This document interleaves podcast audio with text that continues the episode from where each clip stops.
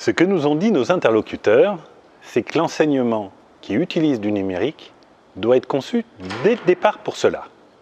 Et le numérique permet un ensemble de choses. Il permet à la fois de mobiliser des formats d'enseignement différents, mais aussi des supports qui sont de nature différente. C'est pour ça que, globalement, les stratégies d'enseignement s'orientent vers ce qu'on appelle du blended. L'idée qu'on va mélanger des supports, qu'on va mélanger des formats, du synchrone, de l'asynchrone, pour essayer de constituer une unité, un dispositif pédagogique qui soit complet. On le voit, bien entendu, cette question de l'utilisation d'outils numériques n'est pas si simple. Pourquoi? Parce que les enseignants, contrairement au modèle traditionnel, ne maîtrisent pas toutes les étapes de la conception et de la réalisation de l'enseignement. Les outils numériques sont souvent coûteux, sont souvent lourds à mettre en place, et donc ils ont des coûts. Ce qu'il convient d'indiquer immédiatement, c'est que ces coûts sont relativement importants, ils demandent des spécialistes, ils demandent des compétences, à la fois dans la discipline concernée, mais aussi sur le plan technique, mais aussi sur le plan de la pédagogie, des learning designers, autant de compétences que nos institutions n'ont pas toujours. Mais on le voit, ce sont des moyens importants qui sont à mettre à disposition. C'est pourquoi le propos de nos interlocuteurs est aussi de nous indiquer que pour réaliser ce type d'enseignement, pour les mettre en place, on doit le penser collectivement. C'est-à-dire que ça ne peut pas être seulement une démarche individuelle.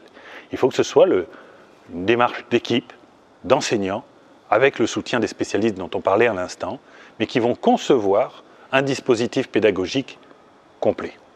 Alors vous le voyez, bien entendu, que ça, va être un, outil qu'on va mettre en place, ça va être une démarche qu'on va mettre en place à un moment donné. Toute la question, c'est la question de son usure. On le sait très bien et on l'a rencontré dans cette étude. Il y a des dispositifs numériques très élaborés qui ont été construits, mais pourtant qui ont une durée de vie relativement faible. Et pourquoi elles ont une durée de vie relativement faible? Ben Parce que euh, les supports euh, se démodent, leur usage n'est plus aussi souple, aussi facile que celui qu'on avait conçu a priori, les évolutions sont très compliquées à réaliser, et donc, il faut également penser en même temps que la conception de l'outil, son suivi et son évolution.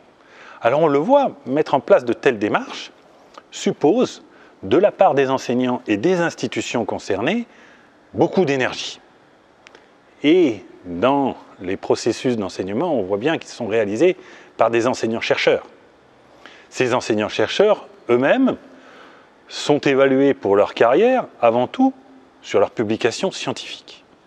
Donc, le travail sur l'enseignement et son développement est souvent considéré comme un, élément minoritaire de leur activité. Et là, on le voit, il y a une question qui est très importante, c'est celui aussi de rééquilibrer cette question-là. Convient de trouver des dispositifs incitatifs qui vont permettre d'orienter l'activité des chercheurs, non plus seulement vers la recherche et la publication, mais aussi vers le développement pédagogique et son enrichissement au service des étudiants. Et là, on le voit, le chemin est long et la pente est relativement dure à franchir.